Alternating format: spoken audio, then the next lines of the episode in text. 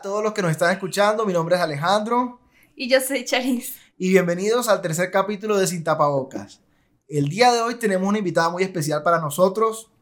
Preséntate. Hola a todos, soy Adriana Gutiérrez. Siempre feliz, siempre alegre.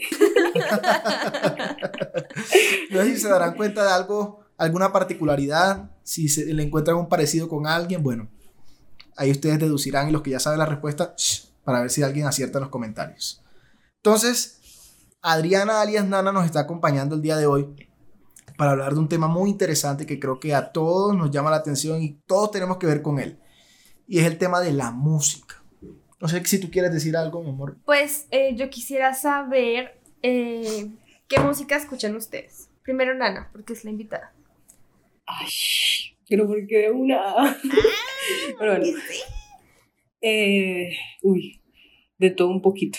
O sea, me gusta, sobre todo que he estado en esa parte de escuchar música en portugués y todo eso, me gusta mucho Sundu Reino, no sé si se dice bien, así está bien dicho, bueno, eh, Marcos Brunet, pues me escucho.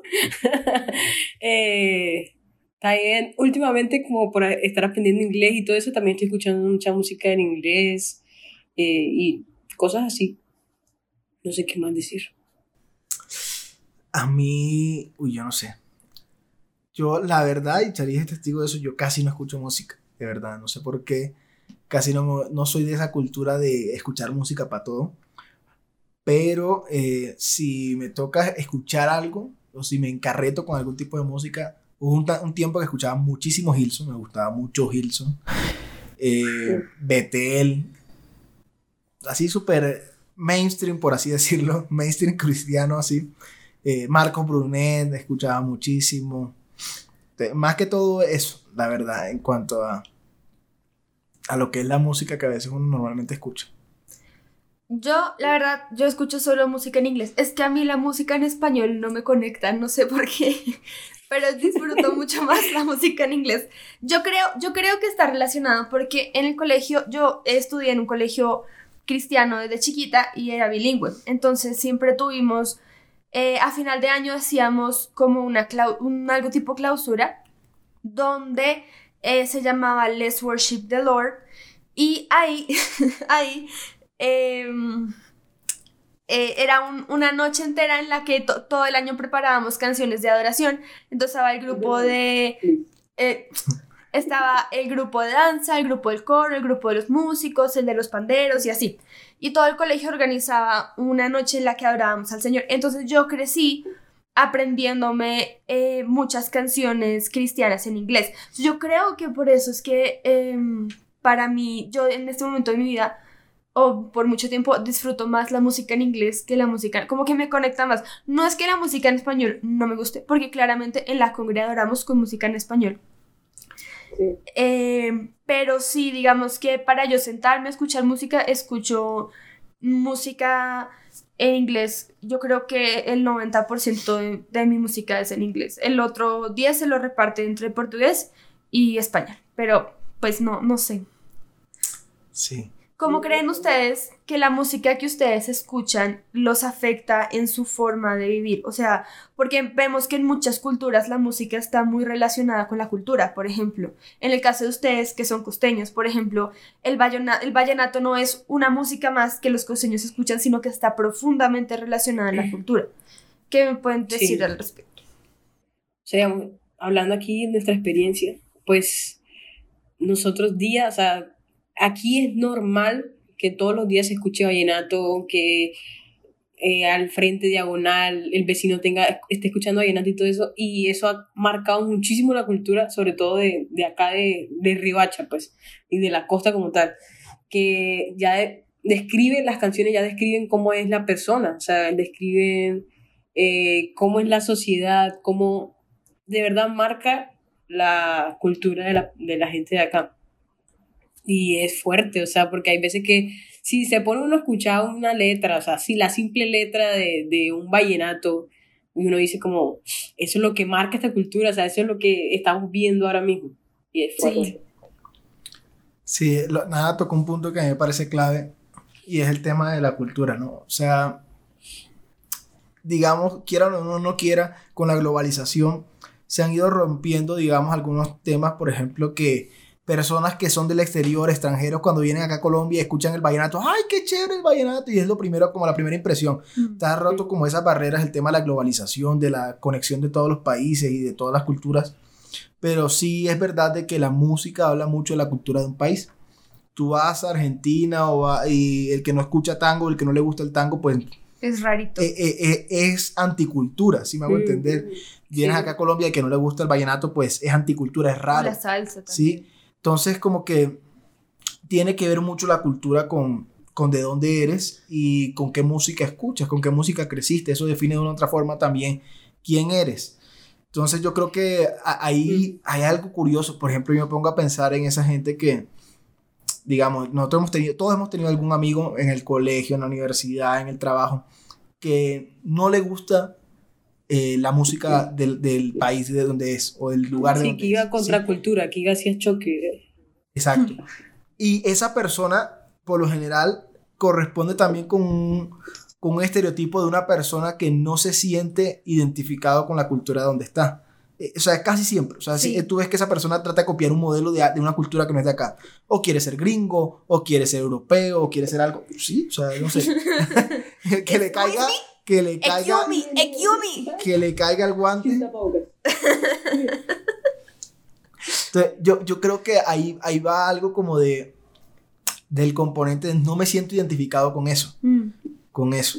Entonces, ah, cosas como esa también me hacen preguntarme, por ejemplo, hay géneros que ya, ya han traspasado las barreras de lo cultural, el reggaetón, por ejemplo. Entonces ya eh, cualquier O sea, hablas de persona... reggaetón y tú, no, y tú no sabes, bueno, es de qué país, pero no importa, o sea, como que ya no importa de qué país originó el reggaetón, ahora todo el mundo escucha reggaetón y para, para o sea, el reggaetón es como, no tiene sentido que se cante, se baile, pero se disfruta y es como, ¿por qué? O sea, como que la gente lo disfruta y como, ¿qué le ven? Sí. Como hay, por ejemplo, ritmos que tú, o sea, tú dices reggaetón y no, o sea, si investigas un poquito, tienes un país con el que relacionarlo. Cosa que no pasa con el vallenato. O sea, a ti te dicen vallenato y tú automáticamente piensas en Colombia. Pero el, el reggaetón como que es, se volvió parte de la globalización. O sea, es, es igual que el trap, por ejemplo, que ahorita está súper de moda el trap. Y que, o la electrónica también. Como que no lo relacionas con un país, sino más bien como con una cultura. Sí. Sí, exacto. Y ya se ha vuelto incluso algo a- a- a- ahí yo veo el poder de la música, no solamente en cuanto a, a música como producto, porque al final la música la, la estamos mencionando acá como un producto, como este género musical, y esta letra y esta canción, este ritmo, sino música como fenómeno mundial, teniendo en cuenta que la música ya no solamente marca culturas, sino también marca generaciones. Por ejemplo, Mm. nosotros hablamos de los 60 y hablamos de un tipo de música, de un tipo de vestimenta, un tipo de persona. Hablamos de los 70, un tipo de música, un tipo de persona, un tipo de vestimenta. Y qué curioso que no solamente nos acordemos de cómo se vestía la gente en esa época, que eso es otro tema que me parece muy interesante, hablar después de la ropa y todo eso, las tendencias. Y darnos cuenta que la ropa y la música es lo que más define una generación, ¿sí? Es, lo, es como los signos distintivos de cómo era una cultura. Como en un- en lo que más se conecta a la gente. O sea, algo que Exacto. puede unir a muchas personas, la moda y la música. ¿Eso Sí, es lo que dices? Eso es lo que me estoy, lo que estoy, a lo que me estoy refiriendo. Y no solamente con, como géneros musicales, o sea, podemos identificar qué géneros se escuchaba más en esas épocas, en esas décadas. Mm, Pero lo más importante es que no solamente marcó un género, sino que marcó un- una generación. ¿Sí? Todos los que eran de, las- de los 60 y de los 70 tenían un gusto parecido en cuanto a su música y a cómo vestir. O sea, era algo que lograba identificar y unir. Entonces me parece que la música ya no solamente como fenómeno cultural, sino como fenómeno generacional, es algo que marca un antes y un después en cuanto a una generación. Entonces, digamos, la influencia o la repercusión que tiene, por ejemplo, el reggaetón y el trap y la electrónica actualmente no tiene nada que ver con lo que era antes, hace 10, 15 años, ¿sí? Es muy diferente. ¿Qué era eso y eso? Hace 10 o 15 años yo no sé qué podría ser. O sea, que todo eso de que marca generaciones O sea, es muy obvio. O sea, nuestros papás nos decían, no, yo crecí con tal canción y mi papá me ponía tal canción y me recordaba, esto me recuerda a mi infancia, esto me recuerda, o sea, cómo marca también que la generación eh, guarda recuerdos con una música, con, dice, esta canción me recuerda cuando mi papá me contaba una historia, esta canción me recuerda cuando yo jugaba con mis compañeros, o sea, y cómo la música te asciende tanto, tanto a, eh, a, que marca tu cultura, pero también marca recuerdos, o sea, deja marcas en, en, en nuestras vidas, o sea, es tan fuerte. Sí. Hay momentos de nuestra vida que los podemos recordar con una música. Es lo que yo me imagino. O sea, como que tú te, estás recordando eso y te suena algo de fondo, tal canción o algo así. Por ejemplo, nosotros hablar nuestro matrimonio, bueno, nosotros somos esposos. Estamos casados. Sí, somos esposos. Y en nuestro matrimonio la canción que Dios nos puso, pues desde el comienzo de todo fue The Goodness of God, que es de Betel. Y esa canción literal la cantamos todo el tiempo. Sí, para nuestro, para nuestro pre-wedding. Eh, la persona que nos, nos hizo el pre-wedding nos decía, bueno, ¿y qué canción le ponemos de fondo al video? Y nosotros, pues The Goodness of God, y después para la boda, pues The Goodness of God, y después para el video de la boda, pues The Goodness of God. De hecho, eso que, que tenemos ahí atrás con fotos tiene la letra de The Goodness of God. O sea, como que esa canción marcó muchísimo. No, yo creo que recordamos ese día y recordamos esa canción. Sí, sí. O las canciones que cantamos ese día. O sea, marcan momentos, ¿sí? Y, y, no solo eso, o sea, ahorita ahondando un poquito más en el concepto de, de la música como fenómeno y, a, y, relacionándolo un poquito con el tema que hablamos la vez pasada de las redes sociales, veamos hoy en día un artista, un artista musical mueve masas, o sea, mm. ¿cuántos millones de reproducciones tiene, no sé, canciones como Gangnam Style, como Despacito, todas esas canciones? Y, o sea, a raíz de eso, todo eso causó un revuelo. O sea, imagínense, uno no, uno no es consciente de esto, pero yo me, yo me percaté de lo siguiente. Tú no veías en ninguna red, en ninguna red social, nada de Instagram, nada, nada de ninguna persona cantando algo en español de, de, de Estados Unidos. Salió despacito y todo el mundo comenzó a cantar en español. Los cantantes eh, americanos se comenzaron a unir con cantantes hispanohablantes, latinoamericanos, para hacer canciones que tuvieran los dos idiomas, mm. porque tuvo la repercusión, el boom el español por, por, el, por el reggaetón. O sea, imagínense, los latinos somos caracterizados por el reggaetón. O sea, literalmente uno va a Estados Unidos y estoy seguro que todos pensarán, a este le gusta el reggaetón, le gusta... O la ranchera. Esa, o la ranchera si es mexicano. O sea, nos catalogan por lo que, por lo que escuchamos o por la música que se escucha generalmente. Y si vamos, por ejemplo, también a redes sociales, uno ve eh, ¿quiénes son los, las personas que tienen más, más seguidores en todas las redes sociales? Los cantantes, los sí. músicos. No solamente son cantantes, crean marcas, son marcas. La, los músicos son marcas de por sí que influencian a cómo te vas a vestir, eh, qué estás escuchando, cuáles son tus expectativas de vida, todo eso, o sea, mucha gente hoy en día quiere ser como los cantantes, mm, sí, o sea, no solamente la música como... Que la otra vez eh, en Instagram vi que hicieron una entrevista de J Balvin con unos niños para hablar de un álbum que él sacó. Ah, sí, sí, ah, sí. yo la vi, yo la vi. Y, y comentar de que por qué tal canción, que por, te, por qué tal canción, y él respondía como, es que yo quiero enseñarles algo. O sea, ya, ya, ya los artistas no solamente hacen canciones porque, ay, quiero que pegue y que la escuchen y ganar, ganar como producto, sino que ahora quieren, o sea, dejar algo, marcar algo, o sea, o sea, conscientemente. Sí. Sí, como ha cambiado también el pensamiento frente a la música, ¿no?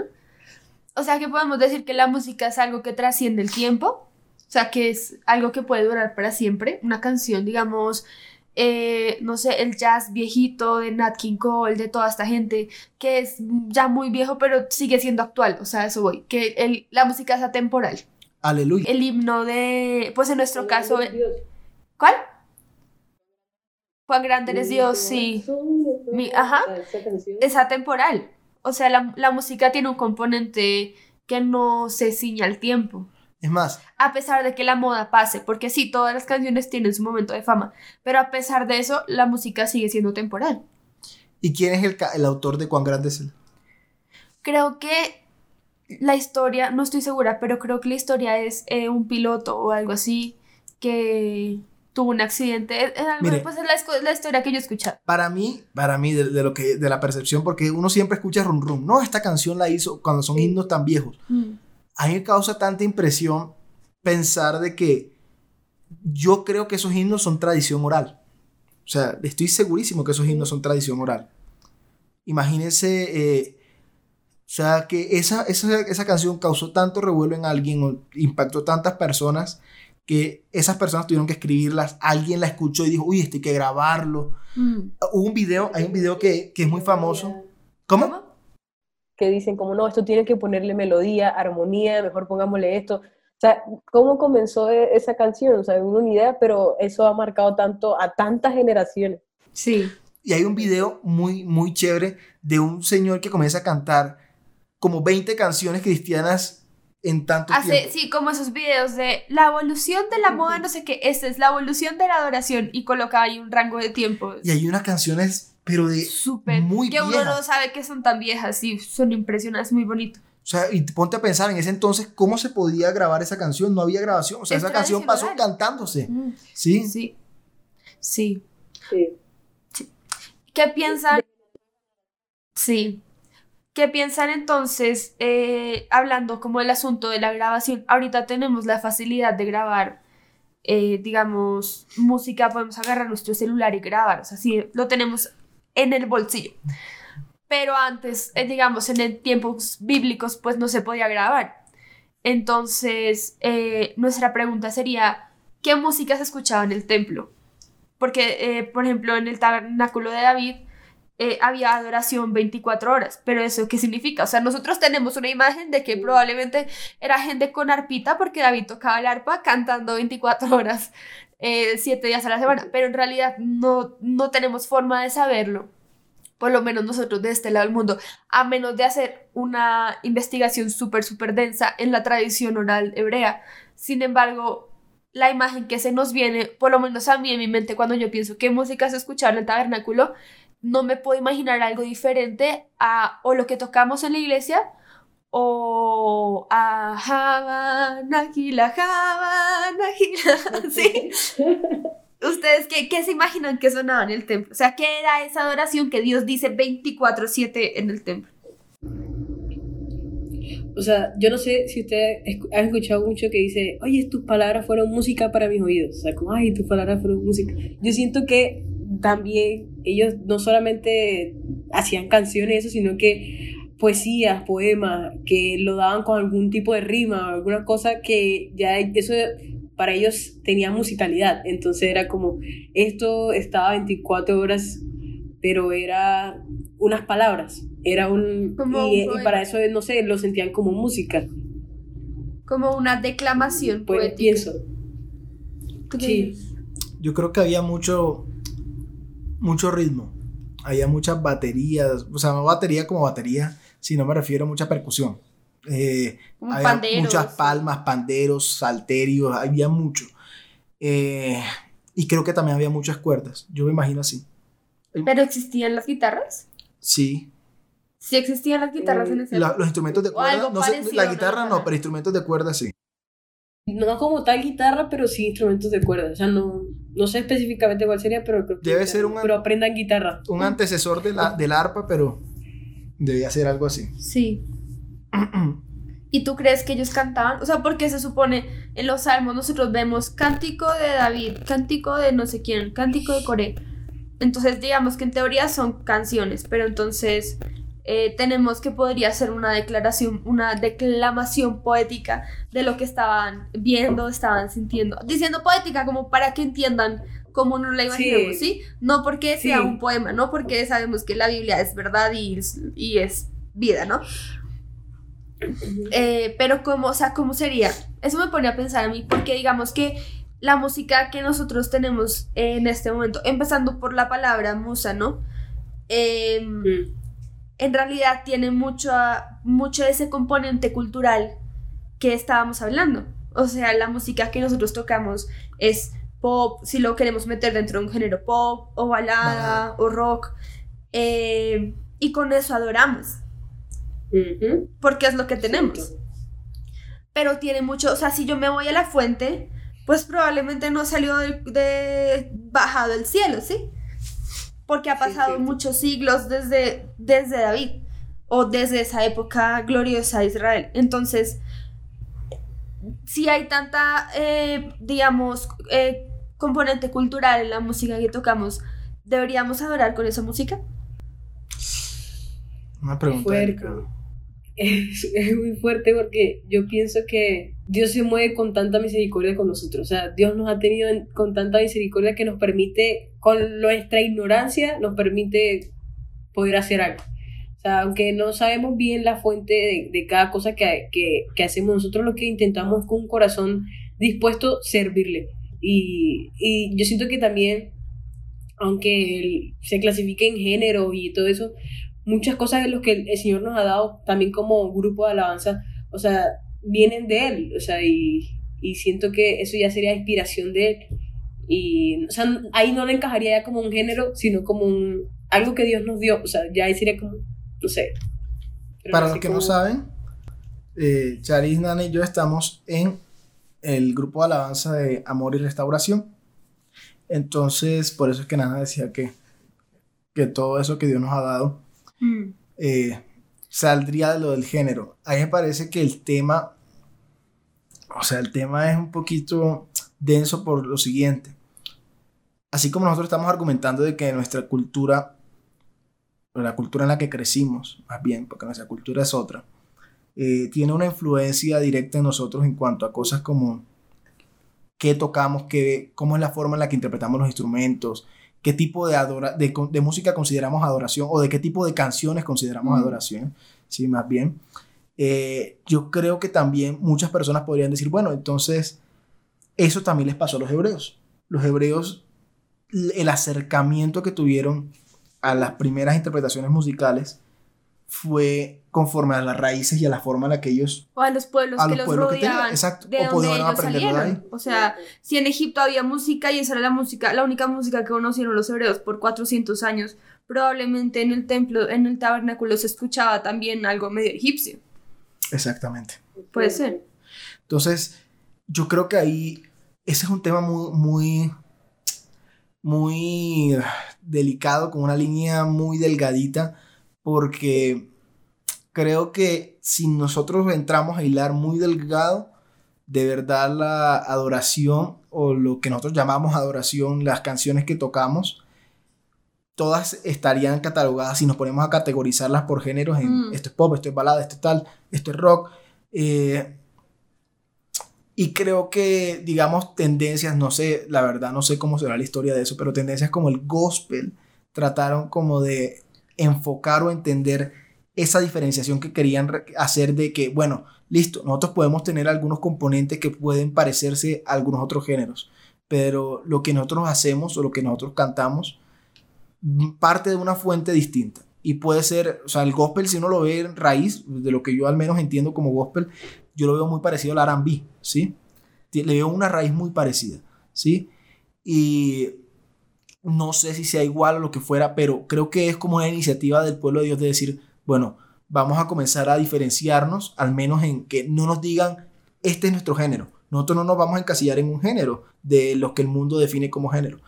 Que sea bueno, que sea malo, que sea eh, totalmente delimita- delimitativo de que esto es gospel y esto no, porque al final en gospel puede entrar hoy en día cualquier cosa. Sí, claro que Esa es la dificultad. el gospel nació como una protesta social de los esclavos negros eh, de los cultivos de algodón en Estados Unidos. Y ellos cantaban esas canciones mientras ellos eh, Trabajamos. trabajaban recogiendo eso porque era la única forma que tenían para protestar o expresar su dolor y su tristeza, como el... Ah, no, ese es el soul. Bueno, pero por ahí va el asunto, ¿sí? Como Es que, que tiene esa, un era, parecido. esa era la forma que ellos tenían para sacar esa tristeza de su corazón de la situación que estaban viviendo de, de esclavitud. Entonces, eh, hicieron un género nuevo. Exacto. Ahora, si bien estamos de acuerdo en que de pronto desligar lo que nosotros consideramos como adoración es algo que puede que sea muy complicado desligarlo del concepto cultural con el que nosotros crecimos. Tenemos claro que es difícil desligar esos dos conceptos de lo cultural con lo que consideramos nosotros adoración. Es claro que hay géneros que por su por antonomasia, por naturaleza, no caben dentro de lo que nosotros podemos llamar adoración porque eh, no, no están llamados para eso. O sea, nosotros nos ponemos a pensar en qué es una música de adoración. O que, bueno, música de adoración es una contradicción. Pero ¿cuáles son la, cuál es el ambiente que genera una adoración? ¿sí? En tema de, de qué es lo que estamos haciendo. Entonces, cuando estamos hablando de adorar, estamos buscando es agradar a Dios. ¿sí? Y definitivamente hay géneros que los que no, no buscan agradar a Dios y no podríamos tomarlos como adoración. Es lo que yo pienso. Sí. Sí. Es como el, típico tema de, ¿y los cristianos deberíamos escuchar música mundana o secular? O el, el está, entra ahí como el reggaetón cristiano. ahí entra como, ay, esto es cristiano, el reggaetón cristiano, el trap cristiano, el cristiano que de pronto por o sea, por poner un nombre, creen que ya, o sea, como que se hace parte, pero también se tiene en cuenta lo que dice Alejo, o sea, que los géneros, la fuente de, algunos géneros que no, no tiene nada que ver con que en realidad lo que nosotros creemos, lo que nosotros vivimos. Ahora, por ejemplo, yo he escuchado canciones de Redimidos, que viene al caso que es rap cristiano, ¿sí? Y a mí Redimidos no me parece malo. Sin embargo, yo no considero Redimidos una música de adoración considero que Redimidos trata de mandar un mensaje, ¿sí? Que no solamente es para que lo escuchen personas cristianas, sino también personas que no creen en Dios y que trata de que ese mensaje sea llevado a muchas personas, pero no considero eso una música de adoración. Es diferente. ¿sí? Lo, partiría yo de, de, esa base. No estoy diciendo que entonces aceptemos cualquier mezcla y cualquier tipo de música, no.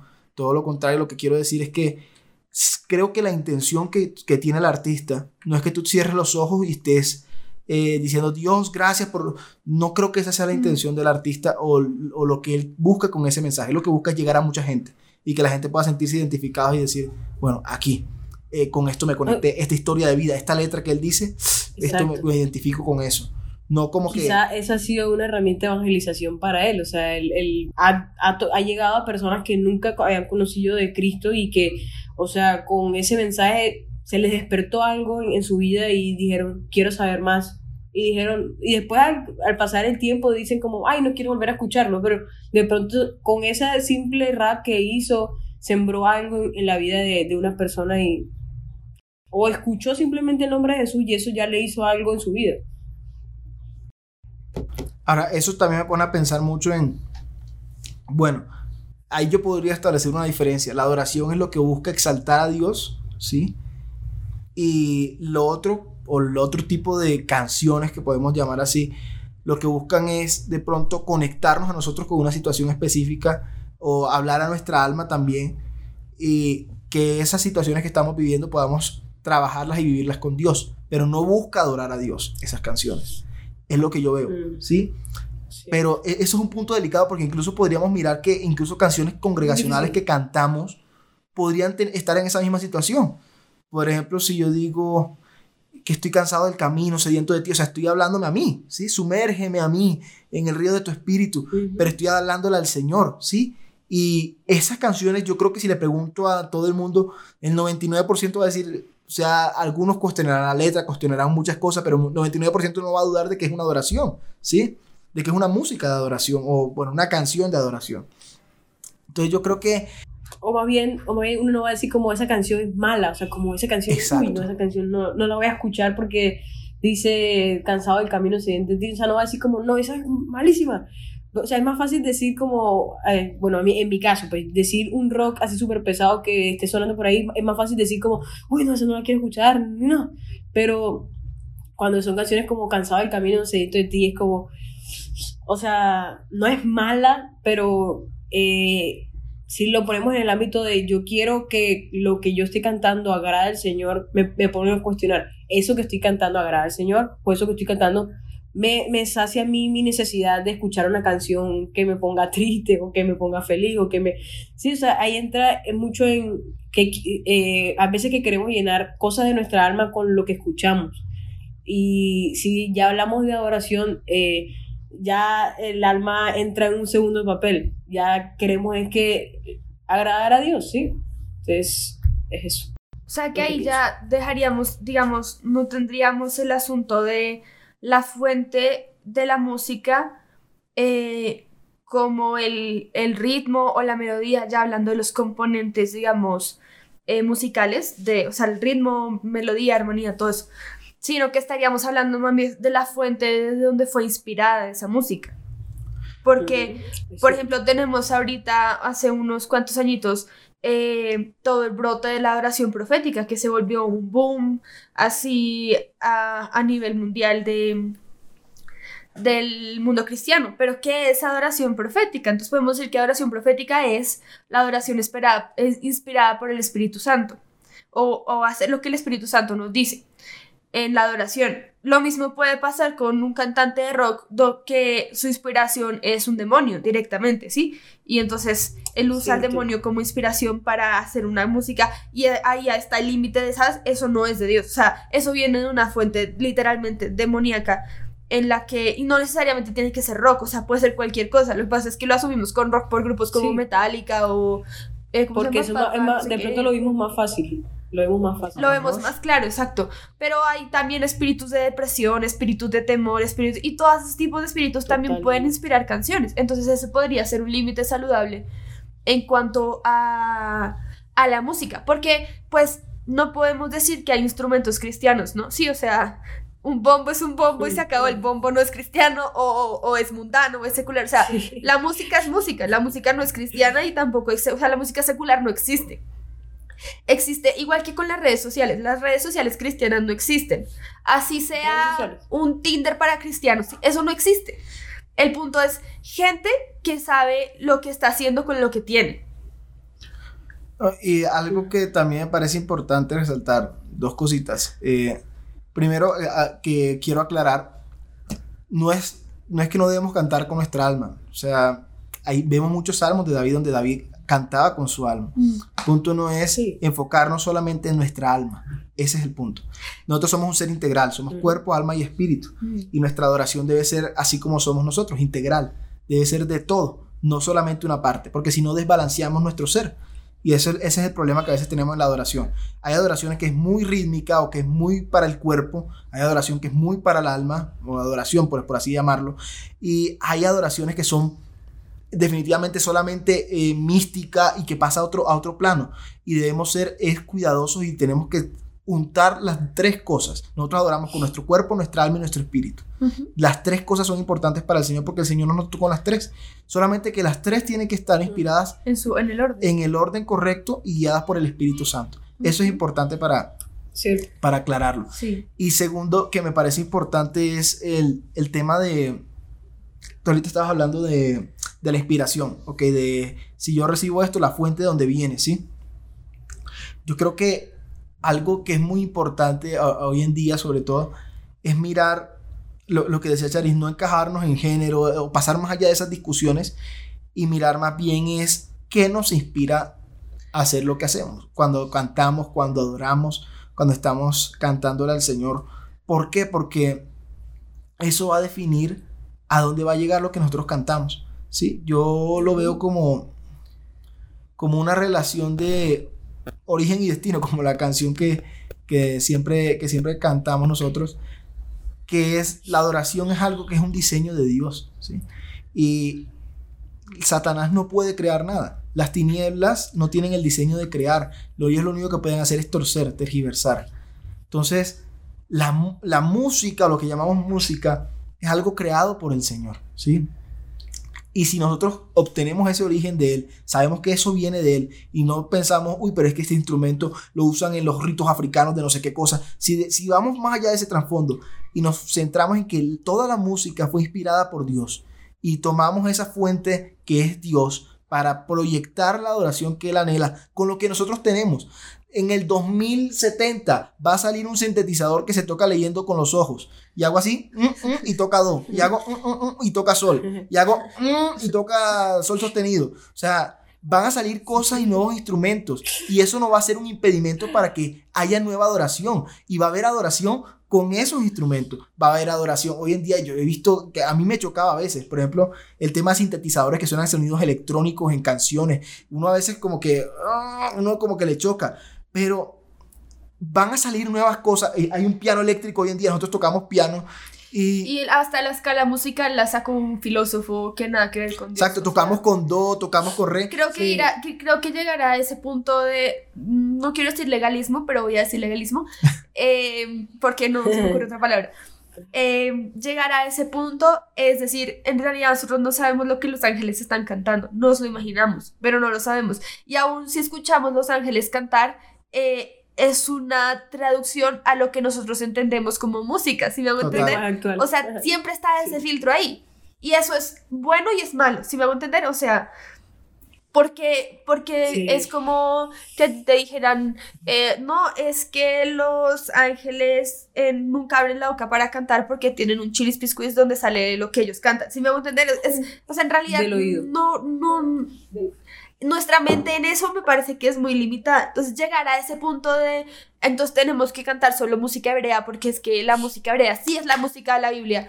Pues em, tampoco, porque probablemente esa, música también está influenciada por los lugares donde vivieron los hebreos. O sea, ellos pasaron por, ellos eran nómadas, si me hago entender, y así mismo como se mezclaron en cuanto a religión y en otros dioses y hacer sacrificios, seguramente muchas partes de su cultura también se mezcló eh, en cuanto a eso.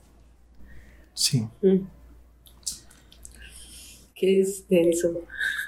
a, mí, a mí me parece que eso es, lo, eso es lo más importante, saber que, o sea, que una frase que usa mucho el, el, el pastor Jorge en nuestra congregación y que creo que entra perfecto a este tema es, Dios se mueve a pesar de las estructuras, no gracias a ellas, ¿no? Y eso es algo que como iglesia hemos podido experimentar. Eh, existen tarimas en las iglesias. ¿Las tarimas las creó Dios? No pero Dios se mueve a pesar de las tarimas, no por las tarimas, no porque hay una tarima, entonces la gente se va a conectar más con Dios. No, o sea, creo que... La gente de que está en la tarima es santa. Exacto, no, nada que, nada que ver. Nosotros como seres humanos hemos mitificado cosas, ¿sí?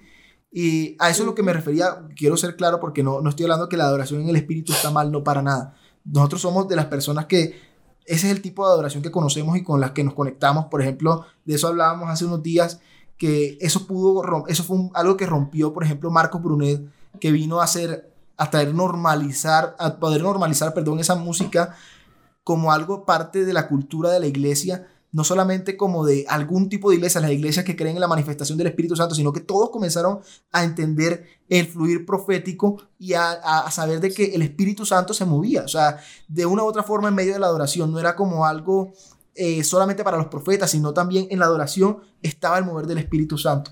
Entonces cuando, cuando se comenzó a normalizar eso, nos pudimos dar cuenta de que hay estructuras que a veces como seres humanos nosotros ponemos, de que la canción tiene que ser así, eh, tiene que ser inicio, coro, tal, y el Señor no siempre se mueve así. No estoy diciendo que siempre va a ser entonces el desorden, porque no es desorden, no es desorden, es el orden de Dios. Solo que el orden de Dios es diferente a nuestro orden. Y cuando nos unimos con ese orden del Señor, comienzan a pasar cosas que nuestra mente no alcanza a entender o no alcanza a procesar y a veces por tratar de definirlas las limitamos.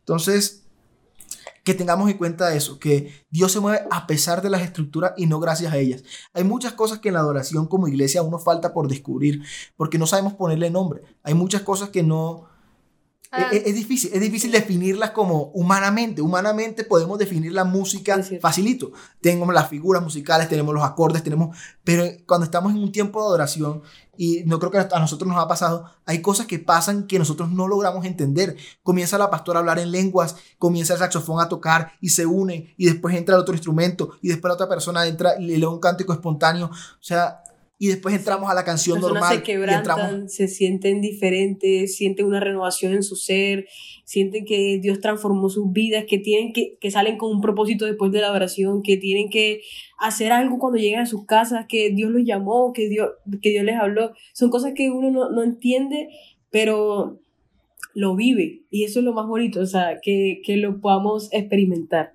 Cuando, cuando estamos en esos tiempos de oración, aparte, o sea, como, como tú dices, que Dios se mueve eh, a pesar de las estructuras, qué bonito es que podamos disfrutar eso. O sea, no, no solamente como eh, criticarlo juzgarlo como por qué hacemos así, por qué con estas notas o por qué, sino que Dios en su misericordia nos usa y, con eso aprovechar y, sentir y tener un tiempo con Él.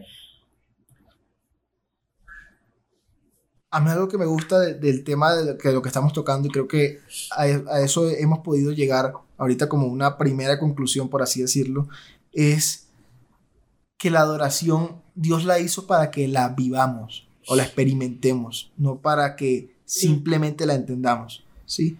Y creo que eso a veces nos, nos excede a nosotros. Nosotros tratamos primero de entender para poder hacer algo.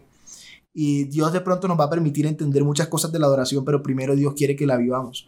Nosotros para entender, eh, a mí me gusta mucho un ejemplo que una vez le escuché a, a un pastor, no me acuerdo quién fue. Él dice, que, porque le preguntaban, ¿cómo haces tú milagros? ¿Cómo sabes cómo opera el poder de Dios? Y él decía, yo cuando nací a mí no me dijeron que para respirar el aire tenía que entrar por mi nariz y, tenía que entender yo cómo mm. respiraba, sino que yo respiré y después entendí que era respirar, ¿sí? Igual me pasa con el poder de Dios, decía él. Yo no, yo no entendí qué era lo que estaba haciendo, yo no entendía, pero el Señor simplemente me usaba, ¿sí? Y yo me dejaba usar. Entonces yo creo que eso nos debe pasar con la adoración, que antes de entender para poder hacerlo, Dios, Dios es un Dios que se mueve por medio de la fe. Abraham creyó y le fue contado por justicia y tenemos héroes de la fe. Y creo que el Señor primero espera que nosotros creamos y experimentemos lo que es adorarle para luego Él permitirnos entender. Miremos David. O sea, David todo lo que, lo que hizo en Salmos, eh, para muchos, si nosotros nos podemos hacer un estudio cronológico de Salmos, lo que fuera, pues no va a tener sentido. nosotros lo que podemos entender de David cuando escribía los Salmos era lo que él vivía.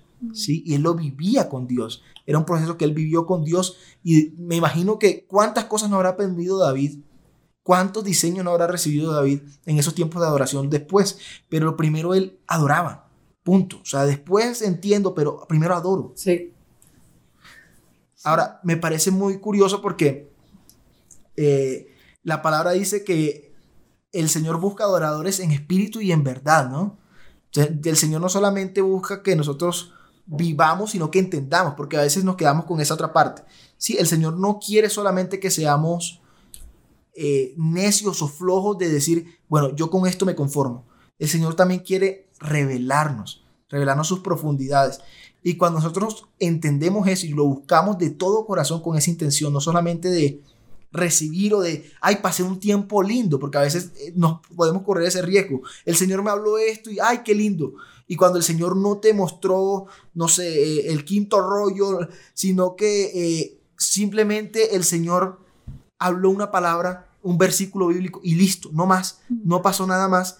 El Señor también te permitió tener una revelación de Él y te permitió adorarlo en espíritu y en verdad. Entonces que no perdamos, no seamos desbalanceados yéndonos a un lado de decir solamente hay que experimentarlo, sino que el Señor, de tanto experimentar de Él, Él nos va a llevar a entender y a vivir la verdad de Él, que lo adoremos en espíritu y en verdad. Sí. Sí, pienso que hay cosas eh, en la vida cristiana que están ahí por funcionalidad y nosotros porque somos humanos tendemos a hacer doctrina de todo. Por ejemplo, lo que todas las de las de las de las tarimas me quedó sonando porque Em, la tarima para qué está ahí. O sea, yo, la verdad, o sea, yo crecí en la iglesia y pues en, la iglesia siempre hubo tarima en el templo. Mm, y yo como que, sí, como que está ahí y ya, pero no entendía la funcionalidad hasta que en un evento de jóvenes eh, no tenían tarima los músicos ni el pastor ni nada y éramos unos 400 jóvenes y los de atrás bajitos como yo no veíamos nada.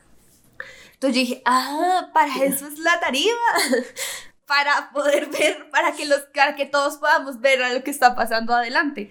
Pero pues hemos hecho toda una doctrina alrededor del altar, ¿no? Porque no se llama tarima, se llama altar. Sí. Eh, y eso hemos hecho también muchas veces con, con la adoración que, con, con, la música que tocamos en la iglesia. De, de que lo vemos todo como tan, tan místico, como tan, ay, es que el espíritu me dijo que, no, o sea, si estamos hablando del de, mover del Espíritu Santo es que el Señor te dio una palabra y la palabra era Dios te ama y para ti eso fue revelación y sabes que eso es profético, o sea, Exacto. el punto es normalicemos la vida profética en la iglesia. Sin perder la reverencia, es que una cosa no quita la otra. Nosotros por, por verlo como algo normal entre nosotros, lo sobrenatural, que es a lo que Dios nos llamó, no por eso le estamos quitando ese carácter, Mm. sino todo lo contrario. Estamos reconociendo que nosotros entramos a la realidad de lo sobrenatural. Y creo que ese es el punto. Hay veces que nosotros pensamos que todo se acerca a nosotros y Dios quiere introducirnos en su sobrenaturalidad. Entonces cuando nosotros comenzamos a, a- a darle ese trasfondo, esa trascendencia, porque pensamos que así le estamos dando reverencia a Dios, lo que estamos haciendo es todo lo contrario, estamos restándole esa posibilidad a nuestras vidas de entrar a la realidad de Dios y de ver eso como algo normal en nosotros. Samuel eh, era un, un joven que dormía en el lugar santísimo y Samuel no era sumo Ahí sacerdote ni nada de eso y dormía ahí. Si vamos a 1 Samuel 3 podemos verlo. Samuel dormía ahí y era natural para él. O sea, cualquier otra persona... Nadie nunca le dijo que no porque se moría. De pronto Sí. si alguien le decía eso, seguro sí se moría. Exacto. Sí, Eh, a, a lo que, voy es, para él era tan normal Mm. y creo que así debe ser para nosotros la adoración. El conectarnos con Dios por medio de la adoración que tiene un poder tremendo. O sea, el Señor nos habla por muchas cosas, pero cuando adoramos y cuando adoramos en la unidad como cuerpo, como iglesia, yo creo que todos hemos pe- experimentado esa sensación. Eso es tremendo. Creo que entiendo un poquito a la gente que va a los conciertos. Yo nunca he ido así a un concierto, pero o de pronto como a uno, creo que a Dales Campos alguna vez.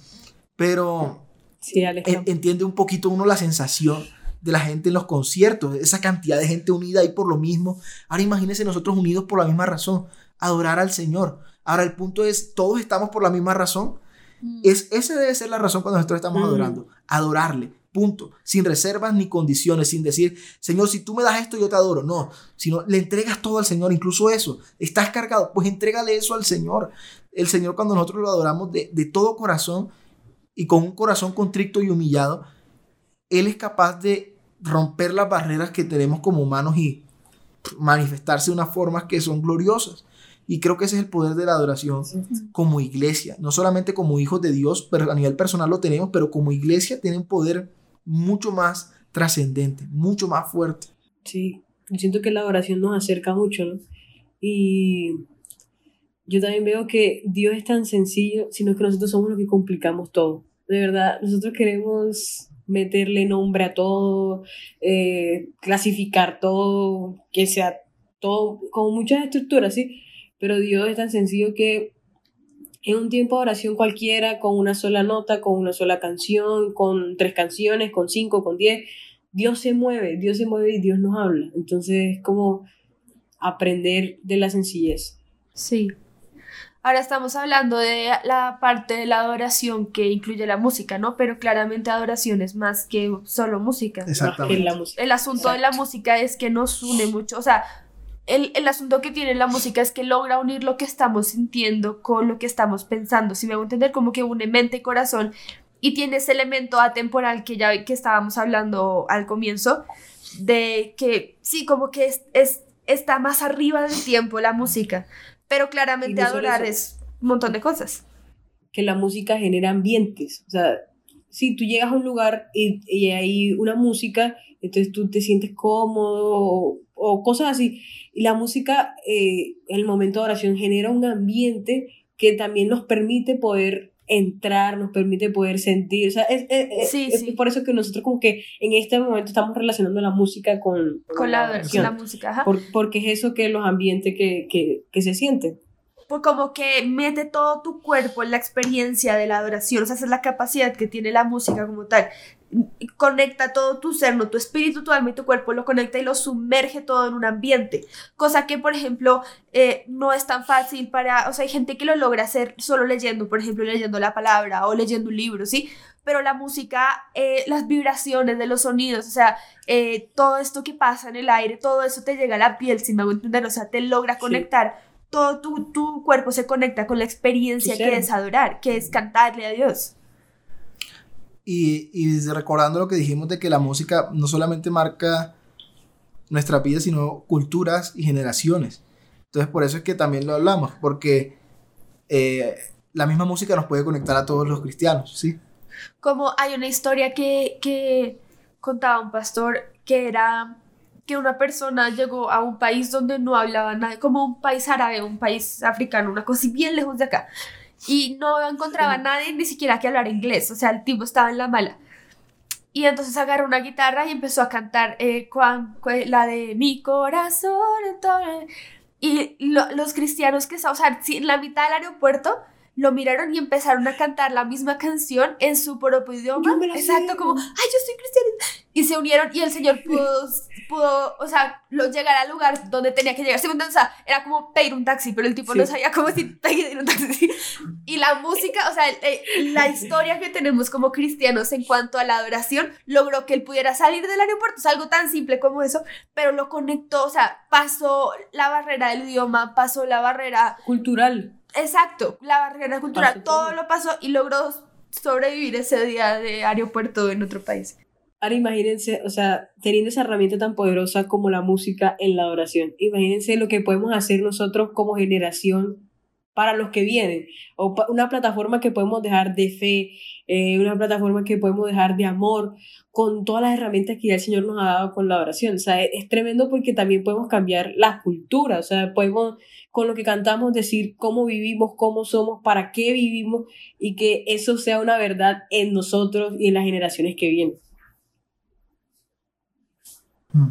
Sí, también a veces nos pasa, nosotros tenemos un, una eh, discrepancia con eh, el pastor de la congre, que él siempre quiere pedirnos canciones tristes, o sea, no canciones El tristes, papá. pero sí como que es que la gente necesita llorar, él nos dice, la gente necesita, el Señor también puede ministrar nuestro corazón. Digamos que eso al principio a mí me chocaba muchísimo. Y yo siempre me, como que, ay, me rayaba con eso. Porque yo decía, no, es que el espíritu. Pero el Señor nos hizo, o sea, el Señor nos hizo cuerpo, alma y espíritu. Y todo necesita Sí. ser ministrado a su nivel. Así es. O sea, eh, el hecho de que cante, o sea, mi canción favorita cuando yo era chiquita era Cansado del Camino. y tenía ocho años, o sea, muy largo camino. Pero esa era mi canción favorita. Entonces, eh, y, y eso no hizo que yo me deprimiera o me alejara de Dios, o si me hago entender, o sea, era mi alma que estaba siendo ministrada, o sea, hasta el día de hoy no entiendo por qué, pero a lo que voy es que eh, no es que esté mal, el asunto es qué quieres tú, o sea, qué quieres tú para tu vida, de qué te quieres llenar, qué es lo que quieres Alimentar. fortalecer en ti, ¿sí? No está mal, porque claramente decir que las cosas están bien o están mal es volver al árbol del conocimiento, es qué quieres tú para tu vida, o sea, es- a veces nos sentimos como tan eh, impotentes frente a nuestra vida, como que dejamos que la gente nos diga qué es lo que tenemos que hacer o cómo lo tenemos que hacer, pero nosotros tenemos, la, el, tenemos el poder de decidir qué quiero yo, o sea, quiero ser una persona carnal, quiero ser una persona espiritual, o sea, así lo pone Pablo. Ah, yo quiero hablar de un tema que va a ser un poquito controversial, pero creo que es necesario hacerlo porque esto, esto es parte de la- del tema, ¿sí? Entonces, hemos hablado mucho y casi toda la, la charla y ya se va a acabar, pero hemos hablado de la, de la adoración. Pero quiero tocar un tema rapidito y es la música secular o la música mundana y todo eso. La música que no tiene letra... Exacto. O la música que estábamos hablando ahorita, por ejemplo. Yo he escuchado Trastorno y a mí me gusta Trastorno, ¿sí? Yo la he escuchado. ¿Voy a adorar con Trastorno?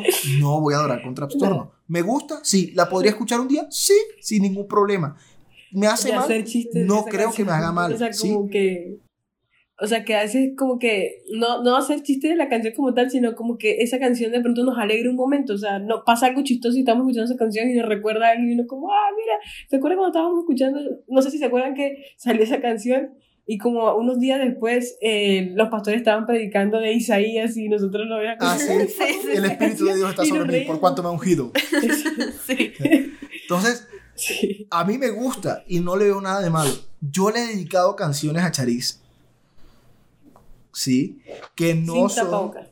no son hechas por autores cristianos. Yo le he hecho canciones también a Chariz. ¿Sí? Ninguna de las dos cosas me parece mala, a mí personalmente. ¿Pero por qué? Por cuál es la intención y cuál es el motivo que, con el que yo lo estoy haciendo. ¿Sí? Eh, le estoy dando vía libre entonces a que cualquiera escuche lo que quiera. Cada quien pese, ¿sí? Lo que le estoy hablando. Yo no estoy diciendo acá, entonces, esta es la Biblia de Alejandro Gutiérrez. No, para nada. Mm. Les estoy contando y les estoy abriendo mi corazón para que entiendan cómo veo yo la situación y cómo yo eh, miro personalmente el tema. Y también como adorador, ¿sí? Porque nuestra posición es diferente. Dios a cada quien le va a exigir conforme a lo que Dios le dio. Entonces, Es cierto. Dios a mí no me va a permitir que yo me ponga a escuchar un reggaetón, que yo me ponga a escuchar, yo no sé, una salsa, una bachata, porque es diferente. Ya yo he llegado a un nivel de entendimiento en cuanto a lo que puede transmitir y lo que puede ministrar cierta canción o cierta, cierta adoración, cierta música, que yo no me puedo permitir o no me puedo dar el lujo de escuchar cualquier cosa, ¿sí?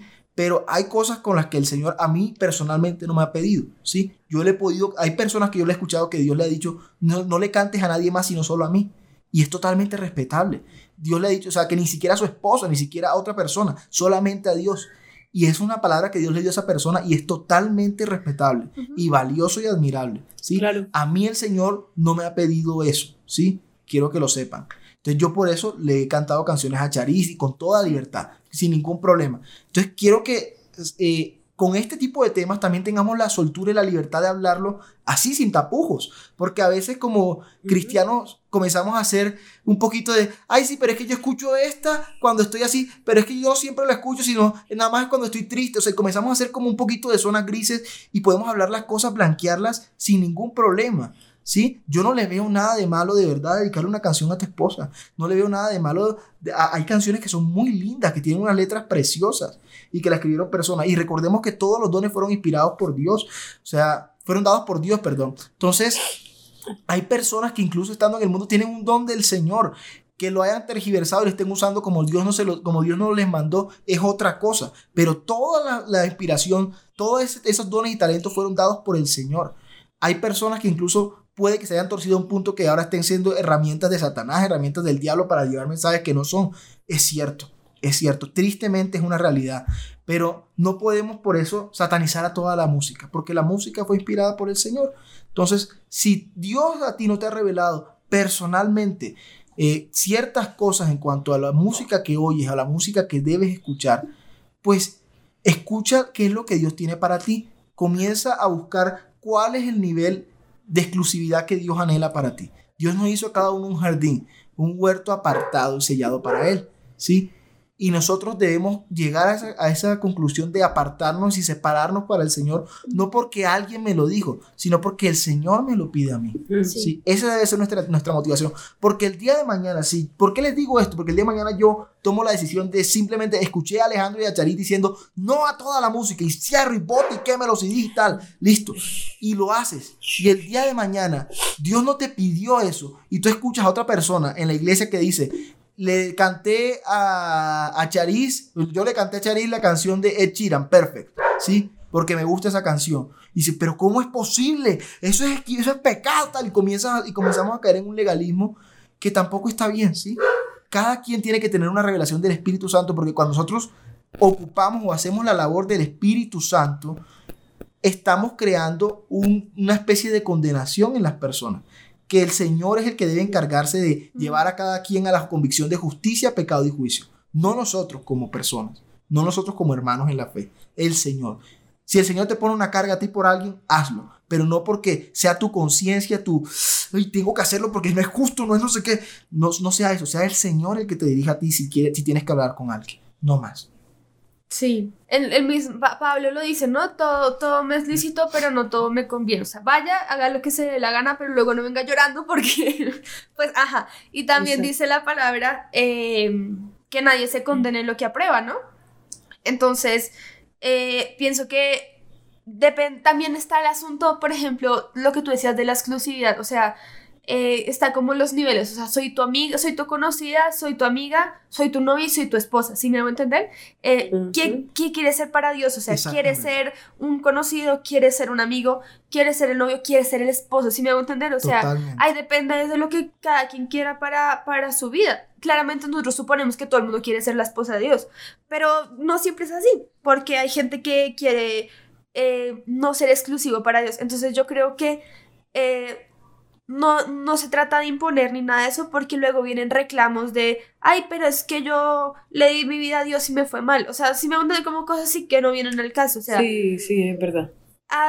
tenemos que vivir una vida donde vivamos lo que el Señor nos dice que vivamos, si me hago entender, y que los compromisos que nosotros asumimos con el Señor estemos dispuestos a mantenerlos el resto de nuestra vida. O sea, que si yo asumo el compromiso con el Señor de Señor, yo quiero dedicar mis oídos para ti, la única música que yo voy a escuchar es música que hable de ti, pues eh, que lo pueda mantener toda mi vida, ¿sí? Y que no sea como un, ah, pero solo por este mes, porque pues yo no puedo ser esposa de Alejandro solo por este mes, ¿sí? Ya va a ser para toda la vida. Entonces, eh, creo que eso depende mucho del nivel de compromiso y de que nosotros no estamos diciendo que no amen a Dios, ¿sí? O sea, si yo soy, ah, si yo soy conocida de Dios, pues no lo amo Hay tanto porque niveles. no lo conozco. Si soy su amiga, puede que yo lo ame, pero no quiero ser su esposa.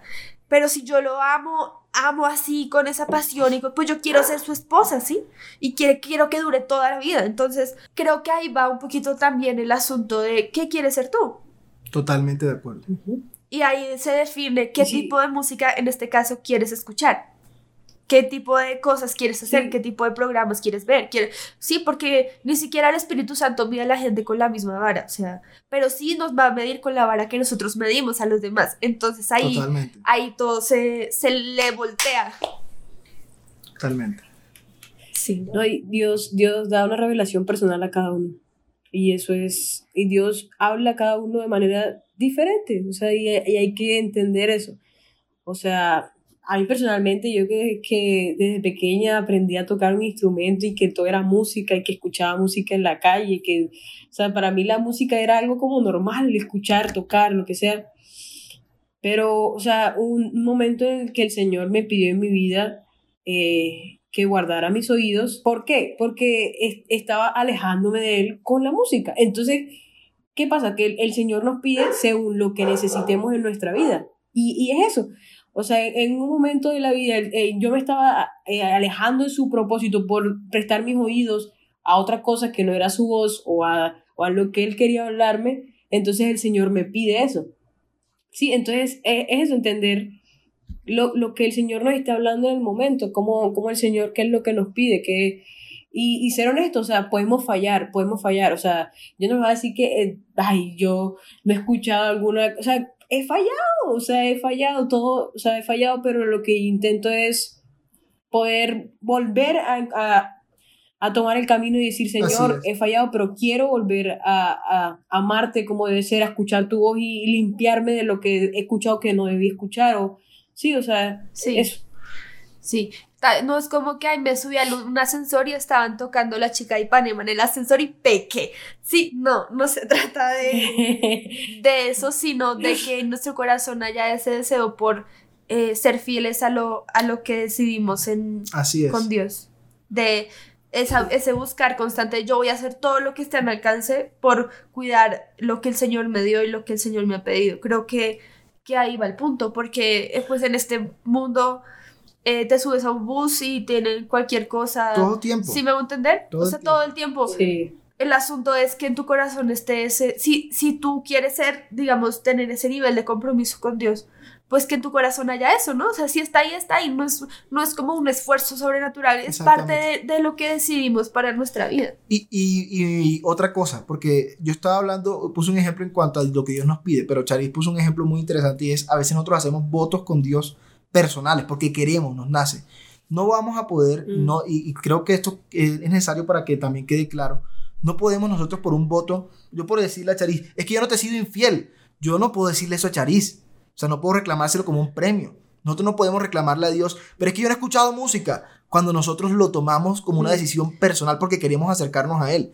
Es algo que nos nace a nosotros, Sí. ¿sí? Es algo natural en nosotros. No puede, Sí. Si nosotros nos lo imponemos sin nosotros sentirlo de corazón, ahí va el problema, ¿sí? Pero cuando nace de nosotros, yo no voy a poder reclamarle a Dios. Yo nunca escuché, no. O sea, es algo que me nació. Mm. Es parte de lo que yo asumí y a lo que me comprometí yo personalmente sin que Dios me lo pidiera o cuando Dios te lo pide, ahí sí es diferente. Ahí sí es muy diferente porque el Señor te lo pidió explícitamente a ti. Sí. ¿sí? Entonces creo que eso también es para tenerlo en cuenta. Y por último quiero dejarle un testimonio, para, para al menos por último para mí, yo cierro ya mi, mi intervención. Es, por ejemplo, Nana y yo, a mí, o sea, nosotros somos muy musicales desde chicos, desde niñitos. Y a Nana y a mí nos gustaba mucho la voz. O sea, Nana es testigo de eso, ¿sí? Nos, nos, poníamos, había días que nos poníamos a ver eh, batallas de la voz, eh, audiciones a ciega, y la voz es un programa chévere, o sea, uno dice, oye, ese es chévere, o sea, es sano, no hay nada malo, no es un programa vulgar, no es un programa grosero, ni nada de eso, para nada, listo. Pero ¿qué pasaba? Que la voz nos gustaba mucho porque y, perdón, nos gustaba mucho no por, por, la música, pero de una u otra forma el mensaje que mandaba era la música. Pues eso se y trataba se, y, exacto, y se nos quedaban las canciones. Y uy, la versión de tal tipo que hizo de tal canción, uy, claro. No sabíamos las canciones, pero era por las batallas. Por las batallas, exacto. Nosotros no escuchábamos música, escuchábamos la voz. Y de la voz nos comenzamos a tan, tan, tan, eso permeaba. Hoy en día, eh, a veces me ha pasado que yo a veces veo, uy, me acuerdo, uy, esa persona, ese tipo de cantaba muy bien, tal, y veo una batalla de la voz, y me acuerdo cómo, cómo nosotros lo veíamos antes, y me doy cuenta del cambio. Dios nos los pidió, Dios nos dijo, o sea, no vean la voz, yo, yo no sé si nada se acuerdan, no vean más la voz porque ustedes están permeando con todo eso. Sí. Y son cosas que no tienen nada de malo, pero el Señor a cada quien nos pide conforme al proceso que estamos viviendo. Y hay cosas en un tiempo específico que Dios puede decir, esto no te conviene. Uh -huh. Y quita. Algunos le ha quitado una serie, sé de casos, ¿sí? Algunos le ha quitado un juego, algunos le ha quitado un programa de televisión, algunos... Todo eso, ¿sí? Y el Señor nos puede demandar esas cosas personalmente porque nos ama. Y cuando nosotros aceptamos el amor de Dios y aceptamos su formación, entendemos que Él lo hace por amor y no por imposición, no porque Él no quiere vernos feliz, no, porque muchos pensarán entonces, ay, la vida cristiana sí es amargada porque entonces no pueden ni hacer esto, no pueden lo otro, no pueden, no pueden hacer nada, hasta eso es malo. Entonces, como conclusión, yo creería que el punto es saber qué es lo que Dios personalmente nos pide a cada uno de nosotros y ser fiel con eso. Y si nosotros nos imponemos algo y le queremos hacer un voto al Señor, también mantenerlo, saber comprometernos a algo que estemos dispuestos a sostener. Sí. Sí. Y que todo eso es lo que nos ayuda a crecer en la relación con Dios. O sea, todas las decisiones que estemos tomando que nos ayuden a crecer con la relación con Dios. Que eso es lo que queremos, ¿no? Uh -huh. Así es. Sí. Bueno, muchas gracias a todos. Gracias, Nana. Gracias. Gracias. gracias. Eh, esperamos que todo lo que hemos estado hablando pueda edificar o, o por lo menos mostrar un punto de vista eh, con respecto a lo que nosotros hemos vivido y nuestra experiencia y pues que podamos ser gente que su sí es sí y su no es no y que tengamos las cosas claras, o sea que, que la verdad, dice que la verdad nos hace libres, entonces que en nuestra vida, en nuestro corazón y en nuestra relación con Dios podamos tener verdad y que esa verdad nos haga libres. Gracias a Gracias. todos por conectarse. Muchas Chao. gracias. Chao. Chao. Thank